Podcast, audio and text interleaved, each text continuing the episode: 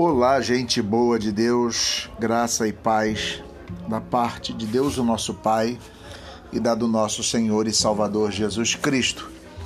Meu nome é Jairo, eu sou pastor na cidade do Rio de Janeiro e estamos aqui tratando sobre um tema muito interessante que é um Deus muito humano. Hoje queremos falar sobre Jesus e a política. Nessa caminhada em que estamos falando sobre é, características, sobre, sobre dimensões dessa pessoalidade que foi Jesus Cristo de Nazaré, o homem de Nazaré, queremos falar sobre essa relação Jesus e a política. Desmond Tutu, ele diz que não há nada mais político do que dizer que a religião nada tem a ver com política. Preste atenção. É preciso entender a fala de Desmond Tutu, pois é, não se pode separar fé e política, assim como hoje em dia, como não se podia fazer na época é, de Jesus Cristo.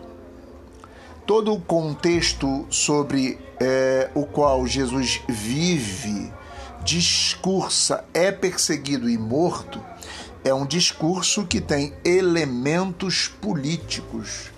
E por ser uma ameaça aos políticos da época e religiosos, ele acaba na cruz. Quando nós pensamos nisso, nós podemos lembrar que na nossa época a cruz, ou melhor, a religião e a política estão tão ligadas que foi sobre o símbolo da cruz que a colonização ibérica na América Latina promoveu o genocídio de milhões de indígenas e o saque das riquezas naturais. Foi sob a silenciosa cumplicidade da Igreja Católica que mais de 10 milhões de negros foram trazidos da África como escravos para o nosso continente. Foi com a conivência de igrejas cristãs que instalou-se em nosso país o sistema burguês de dominação capitalista. Portanto, Portanto, não se trata de vincular fé e política somente quando se refere àquilo que os cristãos progressistas dizem. Nós devemos perceber e pensar o quanto fé e política estão entrelaçados. Religião e política estão entrelaçados. Agora, é preciso olhar com um olhar crítico aquilo que Aristóteles dizia. Ele dizia que nós somos animais políticos. Mas Aristóteles ele dizia isso num sentido de que todos somos políticos e fazemos política o tempo todo. No dizer de João Baldo Ribeiro, é, quando nós discutimos quem manda, como manda e por que manda, estamos fazendo política. E isso nós discutimos com a esposa, com os filhos ou com qualquer outra pessoa.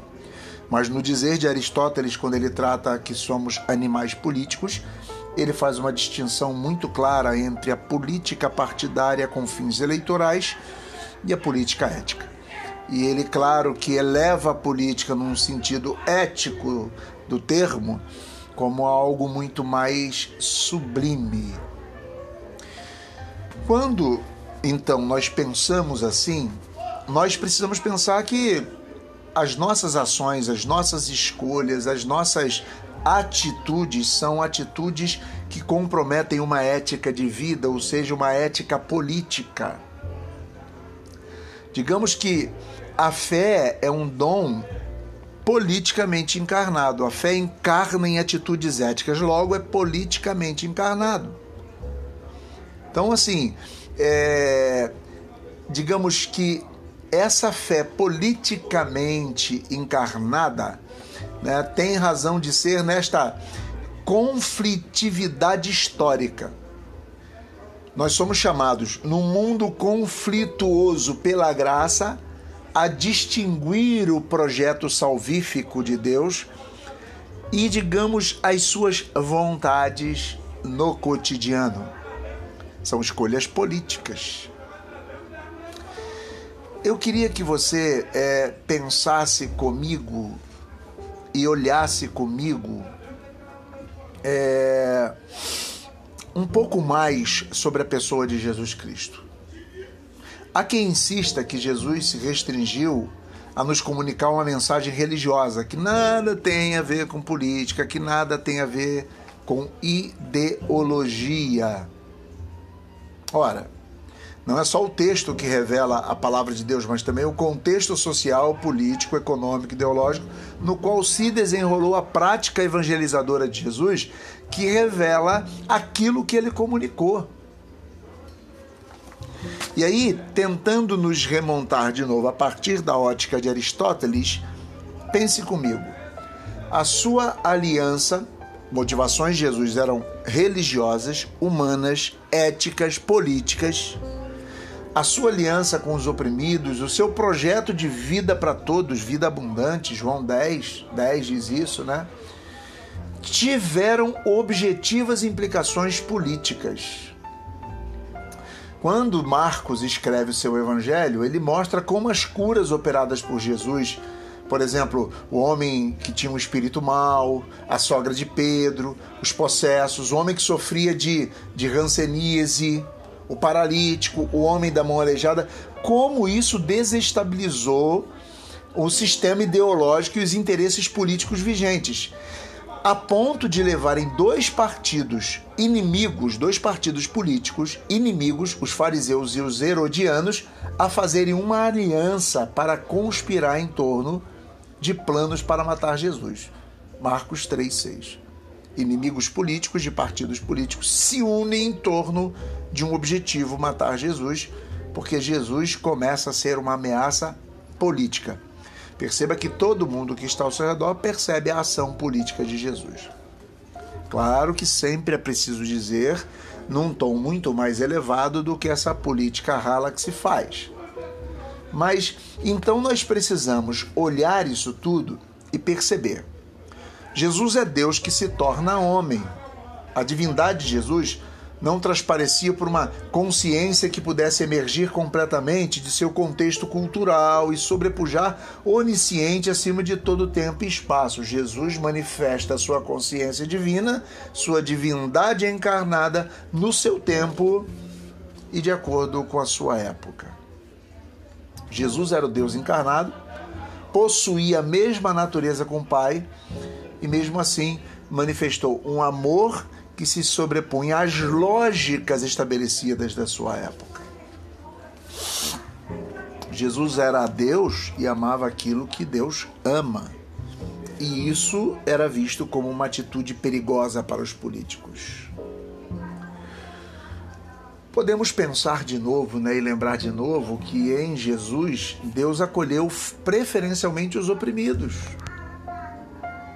em cujo lugar social se encarnou e a partir do qual anunciou a universalidade da sua mensagem de salvação.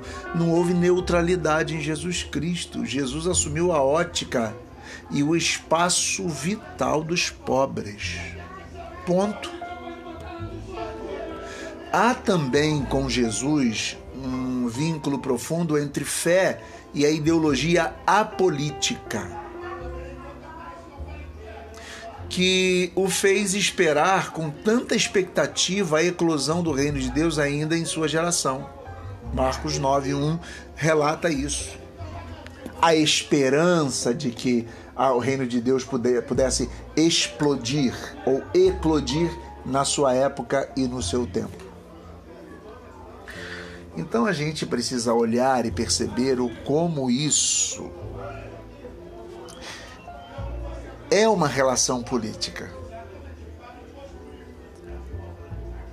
Digamos que é, se a religião né, da época de Jesus ou da nossa época nada tivesse a ver com política, por exemplo, na época de Jesus, João Batista, primo de Jesus, não teria sido preso e assassinado por ordem de Herodes Antipas, porque o profeta denunciou sua corrupção, o profeta denunciou o seu erro tal a missão de Jesus foi um permanente conflito com as autoridades de seu tempo, os escribas, os fariseus, os saduceus, membros do sinédrio da corte romana. Jesus, tal como João Batista, defendia, ou melhor, acusava a hipocrisia daqueles homens. É preciso olhar uma postura ética e política em Jesus quando os apóstolos sugeriram que Jesus despedisse a multidão ele reagiu e disse: Vamos partir o pão com eles. Eles não temos nada, mas arrumaram lá uns pãezinhos e uns peixes e Jesus deu graça e repartiu o pão. É preciso perceber uma postura política no Pai Nosso deixa claro que não se pode testemunhar que Deus é nosso Pai enquanto não vivermos como irmãos, partilhando os bens da terra, os frutos do trabalho humano. Pai nosso, o pão nosso de cada dia, Deus só pode ser aclamado Pai nosso na medida em que o pão não for só meu ou teu, mas o nosso, de todos. Sentar-se à mesa com pecadores, com publicanos, a ponto de ser chamado de cumilão e beberrão. Que atitude política linda!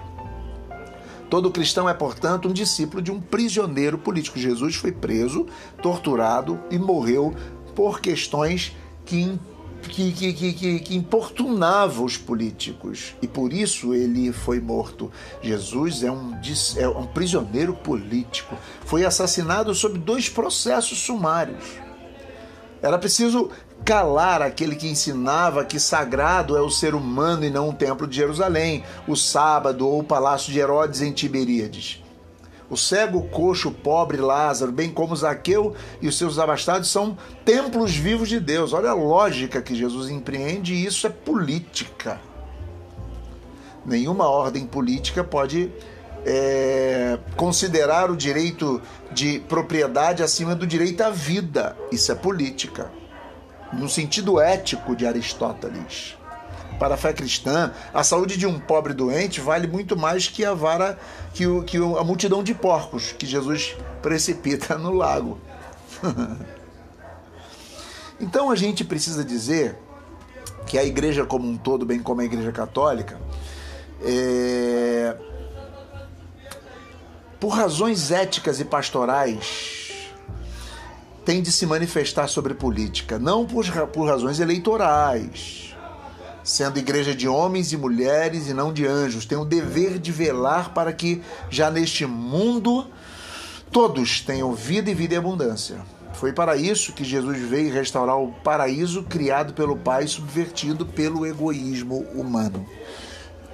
Eu queria deixar essa palavra com você e queria só te lembrar que não estou aqui defendendo a inserção ou a luta a partir do poder político no Estado. Estado e igreja são coisas absolutamente distintas, mas perceber o quanto as nossas ações e escolhas são escolhas que podem traduzir um afeto ético, uma escolha ética, logo política neste mundo. Deixo com vocês, espero que amanhã eu volte, se assim Deus permitir.